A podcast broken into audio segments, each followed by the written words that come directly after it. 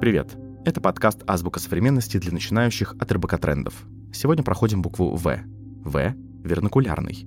Вернокулярный образуется от вернокуляр, что по своей сути означает обыденный, народный, простой. Вернокулярный можно попробовать заменить понятиями местный или региональный, то есть присущий той или иной территории. Этот термин чаще всего можно встретить в лингвистике и архитектуре. В первом случае понятие вернокулярный относится к языку или диалекту, на котором говорят жители региона. В архитектуре тоже не ушли далеко от смысла этого слова.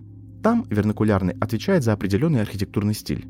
Вернокулярными называют постройки без архитекторов, потому что чаще всего эти сооружения создавали сами люди, живущие на той или иной территории. Концепцию и внешний вид таких зданий всегда подстраивают под климатические условия и культурные особенности местности. Наиболее показательный пример – старые дома в деревнях.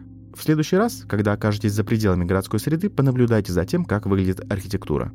Ну или представьте себе юрты и иглу – отличные примеры народных или вернокулярных построек. Вообще-то вернокулярными называют даже районы или целые города. В урбанистике так называют территории, созданные самими жителями. Такие территории, как и нужно всему, что носит название вернокулярный, обладают своими особенностями. Примеры – Сохо в Нью-Йорке и Черемушки в Москве. А теперь закрепим знания. В – вернокулярность. Давайте снова посмотрим, как это понятие работает в предложении. Приведу пример из словаря. Многие из этих книг были написаны на литературном санскрите, а не на вернокулярном или местном языке.